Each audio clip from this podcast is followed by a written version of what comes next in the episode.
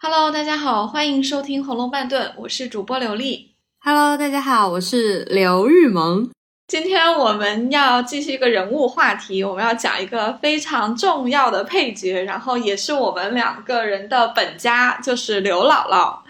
啊、之所以要讲刘姥姥呢，还是有一点渊源的。啊、就是从我开始做《红楼半顿》起呢，我有很多朋友就默默的开始收听了这个节目，但是他们一开始都没有告诉我。突然有一天呢，我的已经移民新西兰的一个大学同学，也是我的好闺蜜，就给我留言说：“哎呀，你能不能下一期讲刘姥姥啊？”她说我特别喜欢刘姥姥，而且我觉得她是《红楼梦》里面少有的比较正常的角色。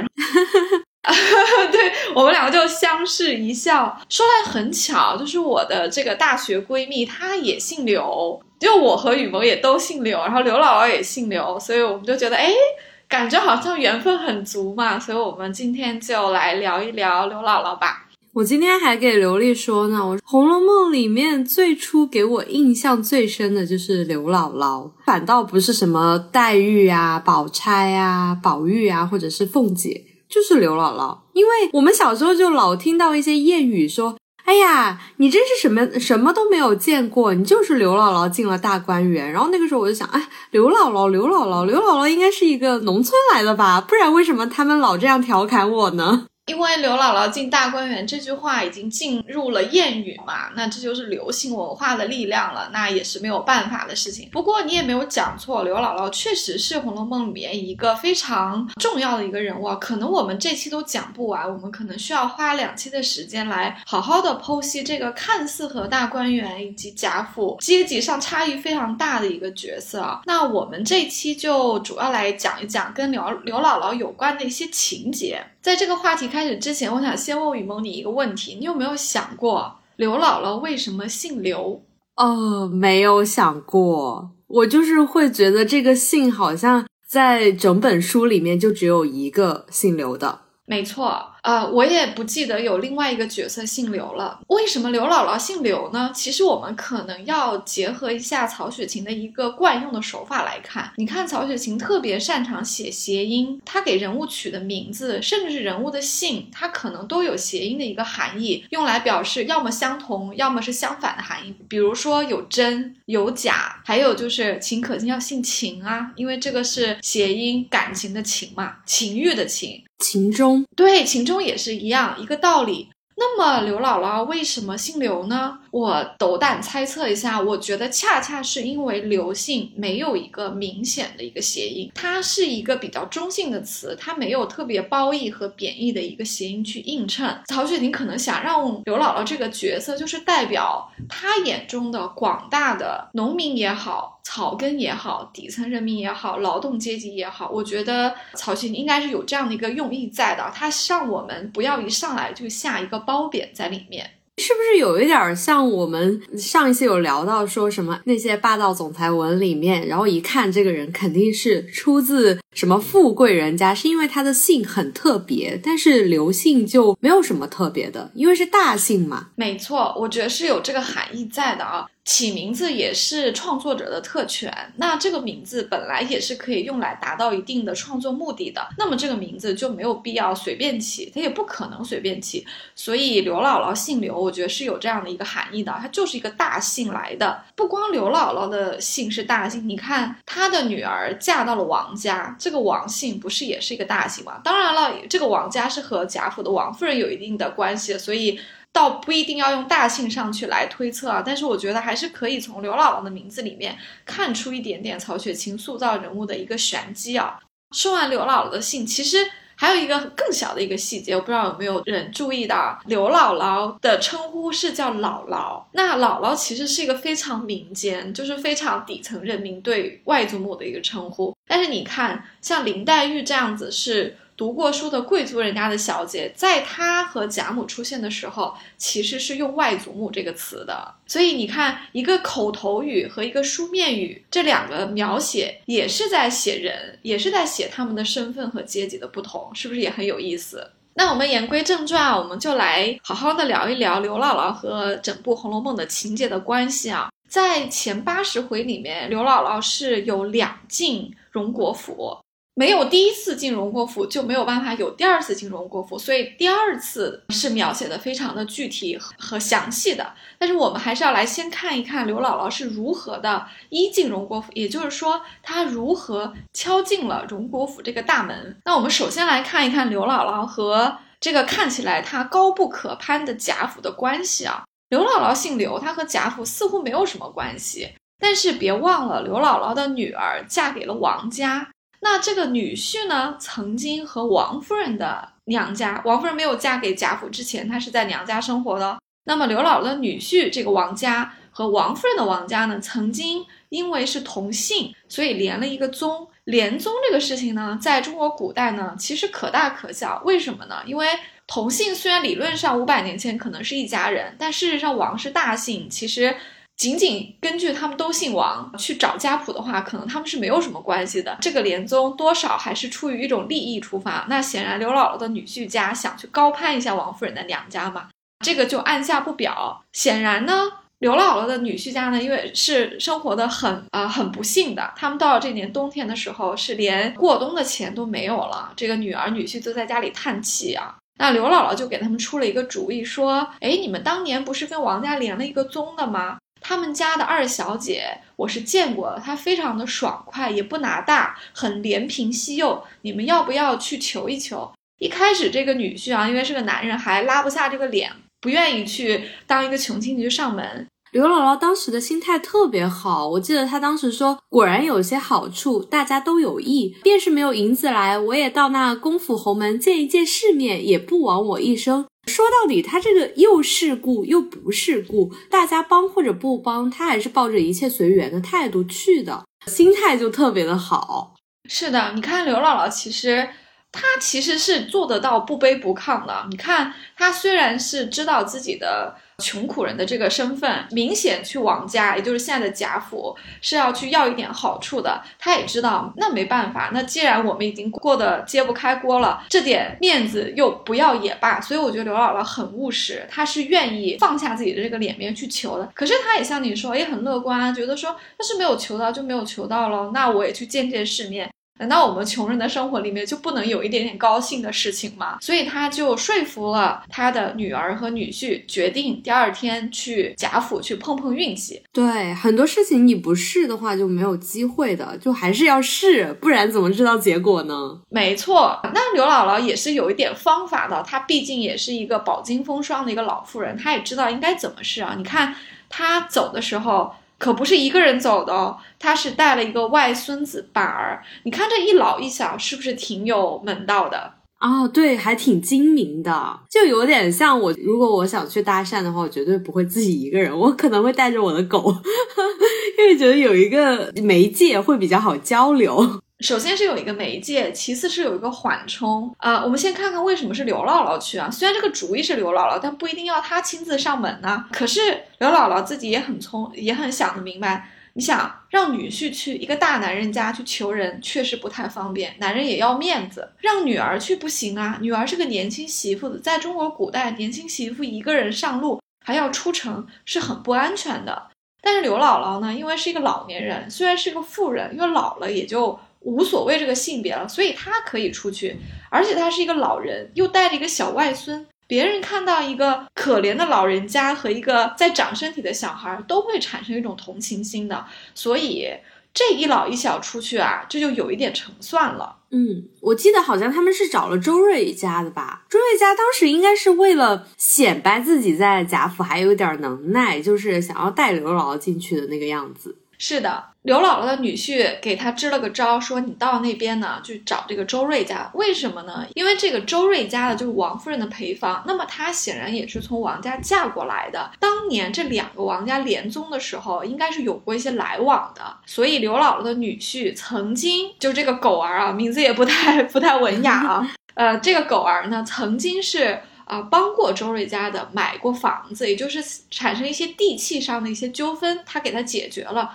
那么周瑞家的当然也就是周瑞了，当然也就欠人家一笔了。所以这个人情是要还的。所以狗儿在这个时候终于聪明了一下，他提醒刘姥姥先去找周瑞家的。当刘姥姥费了一点周折，在个下人住的门房里面就找到了周瑞家的时候，周瑞家为什么就愿意带他去呢？除了当年买地契的这么一这个人情要回报之外，确实有你说的要显示一个体面。因为周瑞家的觉得自己是王夫人的陪房嘛，在贾府还是有一些面子的，又是当着那么多人的面，刘姥姥把他呃请了出来，所以他要显摆呀，他能把这事儿办成，所以他就带着刘姥姥进去了。但是且慢，真佛可是不太容易见到的。刘姥姥进去之后，还是费了一番周折。事实上，她第一次进荣宫，压根儿就没有见到她想来求的这个王夫人。但是她的事情呢，还是漂漂亮亮的办完了。这是为什么呢？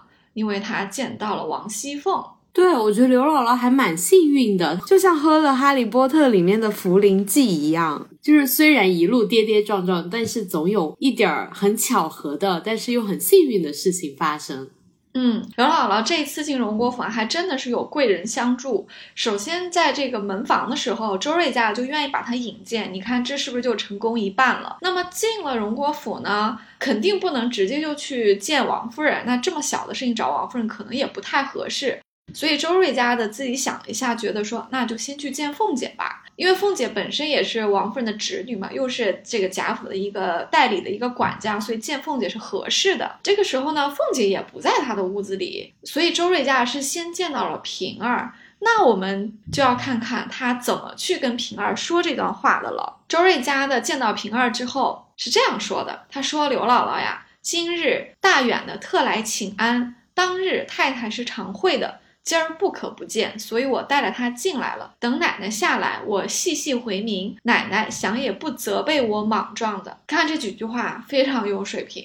而且我们一定要仔细看一看哪些是事实，哪些是周瑞家的一个顺水推舟。他首先要解释一下刘姥姥是什么人，对不对？他既然是王夫人娘家的连了宗的一个亲戚，那这个身份就有了。他说今日大远的特来请安，已经在帮他说好话了。当日太太是常会的。今儿不可不见，所以我带着他进来了。这个倒不一定是事实哦。你看周瑞家的其实是用了一点点信息差。当日太太是常会这件事情，平儿知不知道？平儿可能不知道，这是他自己说的。今儿不可不见，也是周瑞说的，所以我带着他进来了。等奶奶下来，我仔细回明。奶奶想也不责备我莽撞的。这个奶奶就不是太太了，太太是王夫人，奶奶是王熙凤。所以她这段话里面讲了两个人。第一个是先跟平儿说，当年啊，王夫人是常会的，所以我把她带进来。今天人家大老远来，不可不见。他后面又说，等奶奶下来，哪怕就是王熙凤来了，我仔细跟凤姐说清楚了，凤姐都不会责备我莽撞的。这么一说，你说平儿能不见吗？当然不会，平儿这么通情达理的，所以平儿就做了主意，叫他们进来，先在这里坐着就是了。所以你看，刘姥姥终于就进到了贾府里面，见到了掌权的人。可是王熙凤很忙哎，刘姥姥还是等了她好一会儿的。没错，王熙凤是很忙，所以呢，刘姥姥坐了一会儿才听到王熙凤过来。这个又跟王熙凤的第一次出场一样，也是声音在前面，人在后面。这一方面是写出了凤姐的这个排场，另一方面我觉得很微妙，在写出了刘姥姥等待的时候那种忐忑和焦虑，因为她也不知道她是不是白跑一趟，能不能见到，能不能拿到钱，一会儿天黑了能不能出得去，所以这个描写是很细致的啊。凤姐的那一番话也说的挺漂亮的，她就是想要证实刘姥姥这个人跟王夫人家究竟是什么关系，呃，然后再叫刘姥姥吃饭啊什么的，她这个安排还是挺周全的。没错。凤姐这个话讲的可是非常非常的老辣哦！凤姐应该是做了两件事情，一方面呢，她会跟这个周瑞家的打配合，去演一出戏给刘姥姥看，因为她要接待嘛；另一方面，她肯定使了个眼色，或者是在进来之前就安排了下人去走到王夫人那里去请示一个意见过来，因为她这两件事情其实平行进行的，因为她很忙，她也没有办法等王夫人都交代过了，她才去接待刘姥姥。但是你看，凤姐一点都没有浪。费时间啊！凤姐见到这个刘姥姥的时候，就说：“周姐姐，快搀住别拜吧。”她她没有让刘姥姥拜啊，因为刘姥姥岁数很大了。说：“请坐，我年轻不大认得，可也不知是什么辈数，不敢称呼。”其实这句话啊，在说什么意思呢？在说刘姥姥，你真的是我们家的亲戚吗？如果是亲戚的话，我怎么不知道怎么称呼你？但是她这么一说，刘姥姥也是不能怪她的。这种就有点像，就是远房亲戚上门攀个亲，然后你又不太知道，然后你得打个电话问一下家里面的亲戚。我想问一下，就是他为什么要去问王夫人呢？其实如果我是凤姐的话，这么一个刘姥姥，我就直接把她打发走了。我应该不会这么细致的花，还花时间去接待，打扰我午休时间呢。这个就要取决于周瑞家的怎么跟平儿说，平儿又怎么打发人去跟凤姐说了。啊，它是环环相扣的。对，这个没有写出来的东西，其实我们也是要留意的。那凤姐是一个何等聪明的人，如果这个时候有平儿或者周瑞派一个人去跟她说话，说当年太太家里面经常来的一个什么什么人来家里了，那凤姐其实是不会打发，她肯定要搞清楚这个人的分量，他到底是个真亲戚呢，还是说来要点钱呢？她针对这两种情况，她会有不同的对策。是。所以我说刘姥姥很幸运嘛，但凡其中有一环的人少说了那么一两句话，他就绝对被王熙凤打发走了。没错，但凡周瑞家的或者平儿不肯去请示凤姐，或者说凤姐当时手要是紧一紧，可能刘姥姥都没有这个比较好的结局了。那我们往下看啊，凤姐说了长篇大套一段啊，她说。亲戚们不大走动，都疏远了。知道的呢，说你们厌弃我们，不肯常来；不知道的那起小人，还只当我们眼里没人似的。你看，凤姐是不是特别会说话？他其实在跟刘姥姥套一点点近乎，这是个客套话，就是说，哎呀，不是我们看不起，不是我们没有来往，可能是你们不愿意来。他把话说的特别的漂亮啊，这当然不是事实。所以刘姥姥也就在那里回应说，哎呀，我们家道艰难，走不起，来了这里没得给姑奶奶打嘴，就是管家爷们看着也不像。这个倒是实话。刘姥姥虽然没有受过那么好的教育，不会说那么客套的话，但她也是实话，因为穷亲戚上门。说实在的，你连打发门房的钱都没有，礼物都带不了，你怎么让人家通报呢？对吧？其实说出来是挺心酸的。凤姐肯定听懂了，凤姐笑着说：“这话没得叫人恶心，不过借赖着祖父虚名，做个穷官了。谁家有什么？不过是个旧日的空架子。俗语说，朝廷还有三门子穷亲戚呢，何况你我？这个他就是在说。”啊，我们那也没有那么大的排场，也就是沾了一点祖父的光，做个小官来我们家呢，也是正常的。这个有一点像别人来找我借钱，我先自己先哭个穷再说，就是我能猜到他是来借钱的。嗯，凤姐也是这个意思。凤姐这招特别高明，这个叫降低期待值。因为你如果刘姥姥一来求的时候上来就给人家钱，那是不是显得自己太没原则了？或者说会不会助长刘姥姥不停的来要钱，对不对？所以凤姐得先哭个穷，让她知道说，哎呀，其实我们家也挺艰难的。而且凤姐其实有一点点暗示哦，有一点点在暗示说，其实我们两家也没有多大的亲戚。要是真的是亲戚，我们怎么不知道你们呢？她也知道。这个连宗的亲戚他不叫亲戚，但是凤姐话说的很漂亮，她没有拒绝刘姥姥的意思，这个又燃起了一点点刘姥姥的希希望啊，哭穷的效果确实是起到了，那刘姥姥可能就以为说，哎呀，今天要白跑了一趟了。其实我们读到这里啊，刘姥姥真正的来意是不是还没有点名？大家就说了半天的客套话，估计刘姥姥呢也是碍于面子。她虽然是一个庄稼人，上门去要好处这种事情也是很不容易拉下脸来的。所以你看刘姥姥憋了半天都没有说。这个时候周瑞家其实已经从王夫人处回来了，显然他得到了王夫人的一些默许，所以他呢就对着凤姐说：“太太说了，今日不得闲，二奶奶陪着便是一样。”多谢费心想着，白来逛逛呢便罢。若有甚说的，只管告诉二奶奶，都是一样。哎，你知道我当初读的时候，我一直以为后半段是周瑞家的自己编的哦，就是刘姥姥，哎，你想说什么赶紧说吧。就像这种话，很像周瑞家自己编的，说不定太太就只说了前面几句啊，是有这么亲戚，谢谢他就行了。这个可能性也是有的。但周瑞家的这么一编呢，也无伤大雅。为什么呢？因为王夫人其实是个很大方的人。如果王夫人都说了一句说二奶奶陪着也是一样，多谢费心想着，那么王夫人应该也是做好了一个准备，给她一点好处的。所以后面那句话，哪怕就是周瑞现场去编的，这个应该跟王夫人的原意也相去不远。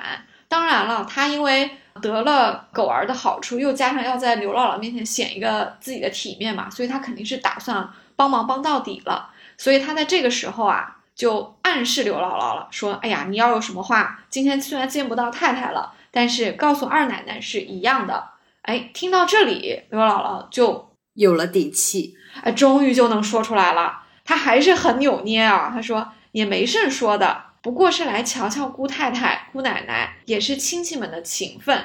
你看，这刘姥姥就是说不出口啊！哎呀，这个实在是没有办法。那周瑞家就就急了，就要提醒他，那不然你不是白来了吗？就提醒他说，没甚说的便罢，若有话，只管回二奶奶，是和太太一样的。一面说，一面递眼色与刘姥姥。你看，这个就已经呼之欲出了，对不对？这周瑞家呢，就是在说。你你真的没话说吗？你有话你赶紧跟二奶奶说呀！都已经告诉你了，是是和太太一样的，因为显然这个王熙凤是有裁夺的这个权利的嘛，所以她递了个眼色给刘姥姥。到下午，凤姐就该上班了，就没有时间了，抓住机会。那刘姥姥在这个时候，那就会意了，怎么样都要拉下脸来了。你看这里说未雨先飞红的脸，你看其实刘姥姥真不容易啊，人家也是一个已经当外祖母的人了，还要为着女儿女婿、外孙子外孙女一家过冬的事情，拉着个老脸来求人。我觉得刘姥姥真的是很值得敬佩啊，所以她在这里就再难说的话也得说了啊。只得忍耻说道：“论理儿，今儿初次见姑奶奶，却不该说的。那求人的话嘛，上来就说也是不好。只是大老远的奔了你老这里来，也少不得说了。他就准备说了，但是好事多磨啊！我们这个刘姥姥今天一路都是好运啊，结果在这个时候呢，来了一个小插曲，贾蓉过来了。”当然，这个插曲我们可以不细讲啊。这个贾蓉过来找王熙凤要借一个抗评啊，但是这个插曲来的也很巧妙。我觉得就是这是曹雪芹的一个写作技巧吧。他一方面写出了一个张弛有度，一方面在做对比，通过凤姐对刘姥姥这个并不是亲戚的人的一个态度，与贾蓉这么一个真的是他的亲侄儿的这么一个态度的对比。显示出来凤姐处事的这种老辣和干练啊，因为刘姥姥说板儿是凤姐的侄儿，然后凤姐说贾蓉才是我正经的侄儿，对，贾蓉才是他侄儿。当然这话不是凤姐说的，这是周瑞家的事后去提醒刘姥姥的。一个真侄儿，一个假侄儿的对比，确实也是很有意思啊。贾蓉这部分我们就略过不表啊。那贾蓉来说了一段话就走了，刘姥姥就要继续她的这个话了，她说。今儿我带了你侄儿来，就是你前文说的啊，他把板儿称为王熙凤的侄儿，辈分上是没有错的，但是从这个亲近的关系上来说，板儿怎么可能高攀得起王熙凤呢？对不对？今儿我带了你侄儿来，也不为别的，只因他老子娘在家里连吃的都没有，如今天又冷了，越想越没个盼头，只得带了你侄儿奔了你老来。随着他还又推板儿，他说：“你那爹怎么在家教你来？打发咱们做啥事儿来了？只顾着吃果子呢？”其实后面一句话挺心酸的，你看，因为刘姥姥是忍了很久的这个耻，才把求人的话说出来。她也很有尊严嘛，她终于到这里把求人的话一句一句都说出来。就家里确实就是天冷了。吃穿都没有，孩子们在家挨饿，他就过来求了。那最后推板儿这句话，其实就是一个给自己一个台阶下。你看他其实也不是特别会讲话，但是呢，在这个情况下又得拿一个孩子来，就做一个不叫挡箭牌吧，就用孩子来说话就比较柔和嘛。所以他推了一下板儿，说你你怎么就知道吃呀？你爹教你什么了呀？听到这里呢，凤姐就明白了，也知道他不会说话，就把他打住了，说不必说了，我知道了。那凤姐也有一点点怜贫惜老的这个心啊，她也知道刘姥姥也不容易，所以她啊也就止住了她的这个尴尬啊，嗯，然后她回就对周瑞家的说啊，让姥姥留在这里吃饭吧，周姐姐你让着一些，我就不陪了。这个时候你还是不知道刘姥姥这一趟有没有拿到这个好处，对不对？因为凤姐只是笑着说我知道了，那么知道了和。答应你的要求还不一样，但是凤姐给了一个缓冲，她把刘姥姥留在这儿吃饭，这是不是一个比较好的迹象，对不对？另一方面也显示出来，啊，凤姐也很老道，她还是要去确认她怎么去处理刘姥姥，所以凤姐给自己一个缓冲，她肯定是又到隔壁的房间把周瑞叫过去，跟他问一下当时王夫人也就是太太是怎么吩咐的。果然，这个周瑞跟他说了，说了实话，他说。太太说：“他们原不是一家子，可见确实不是亲戚啊。不过因出一姓，当年又与太老爷一处做官，偶然连了宗的。啊，有也有一点点关系，也不是完全没有关系。这几年来也不大走动，当时他们来一遭，却也没空了他们。今儿既来了，瞧瞧我们，是他的好意，也不可减慢了他。便是有什么说的，叫二奶奶裁夺着就是了。我们也不知道到了这里，周瑞转达的这段话里面有多少真的，有多少假的，但是听起来比较像那么回事儿，对不对？可见这个当年呢，王家还是比较大方的，没有亏待过狗儿。后面可能周瑞有一点点美化的作用，他说他来看我们是他的好意啊，不可减慢了他。有什么说的，二奶奶裁夺了就是了。意思就是呢，还是要给他点好处，但是多少呢？你看着办。那凤姐听完就说。我说呢，既是一家子，我如何连一儿也不知道？你看，我们听到这里就明白凤姐前面为什么一会儿说她不知道什么倍数，一会儿说亲戚不走动。其实那个时候凤姐是确实不知道他们的这个亲戚关系，所以她说了一些场面上的话。到这里，凤姐就清楚的知道刘姥姥的家庭关系和王家到底是一个什么情况，她也明白了王夫人是授意她自己去裁夺。其实这一点，我就觉得凤姐是一个很好的外交官啊。如果换做我的话，在这种社交场合，我不认识，我就直接说，哎，我不记得你了，或者怎么样，就蛮尴尬的。还是要跟凤姐学一下这种说话之道。是这样的，一方面他会用客套来拖延时间，另一方面他很会用他的信息源，他会去暗示周瑞家的，而且他也会把周瑞家叫到隔壁的房间里面去问他刚刚在太太房里面聊了什么。所以这个都是凤姐的一很圆滑的一个地方，她不会当着刘姥姥的面去承认她不认识刘姥姥。那他也是王家来的嘛，他怎么会不知道，对不对？但是他确实又不知道。所以这个就是凤姐的一个高明的外交技巧了。那么说到这里啊，作为读者啊，我们心里一块石头就落了地，我们就大概知道说，看来刘姥姥这一趟没白跑，看来凤姐啊就打算松动了，应该会给刘姥姥一些好处啊。果然，这个时候呢，刘姥姥也吃完了饭，凤姐也过来了，就对刘姥姥说说了一大段话。我们前面已经提到说，凤姐因为也哭了一个穷，就把刘姥姥期待值放低了，对不对？那凤姐这里说的也非常的有技巧啊，她说方才的意思我已知道了。若论亲戚之间，原该不等上门来就该有照应才是。但如今家内杂事太繁，太太见上了年纪，一时想不到也是有的。你看说话说的多漂亮，对不对？她就说，哎呀，我们是亲戚，应该不等你来，我就应该想到的。但是家里事情多，太太上了年纪就想不到了。然后她要讲自己了，她说。况我进来管着这些事，都不大知道这些个亲戚们。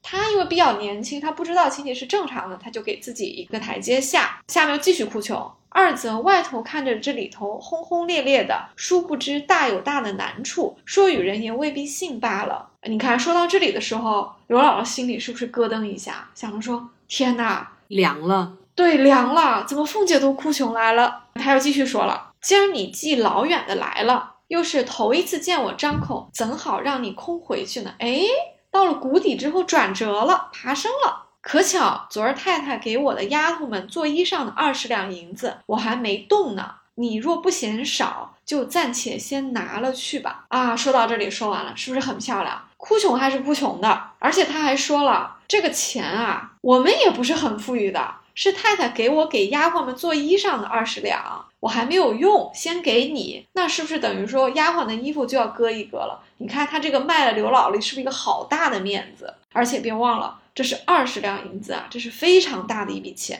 这个钱好像刘姥姥过了整整一个冬天。没错，我们在二进荣国府的时候啊，是可以听到刘姥姥转述这个二十两银子到底是一个什么分量的啊，还是蛮心酸的吧？你看贾府给丫鬟做衣服的钱就有二十两，但是二十两可以让他们过一个冬天，就等于说其实他们做衣服还蛮贵的啊。是啊，而且这些丫鬟们其实都不怎么缺衣服，这个衣服就有点像他们的制服，大丫头和每一个人都有的，就是要做就做一批。正如你所说，丫鬟多一件衣服少一件衣服。只是一个锦上添花的东西，但是刘姥姥因为家里都没有吃没有穿，过不了这个冬，要过来拉那那么大的一个脸，忍那么长时间的尺，才脸红着把求人的话说出来。刘姥姥家是靠力气吃饭的一个庄稼人家，那和在贾府里面做一些也不是很重活的丫鬟的这种锦衣玉食的生活比起来，这个差异真的是非常搭的。这种对比简直就是触目惊心啊！《红楼梦》不写中其实是透露出了非常多的。现实主义的，嗯，这种同情在里面的，我觉得这里也是一个例子吧。哎，我们在课本里面学到的，一般都是刘姥姥二进荣国府吧？这一进荣国府好像很少会有提到，因为二进的话是一个大放异彩的一章，他又去了且想啊，然后又去了宝玉的房间啊，又逛了整个大观园呐，也就是我们在片头提到的那个刘姥姥进大观园。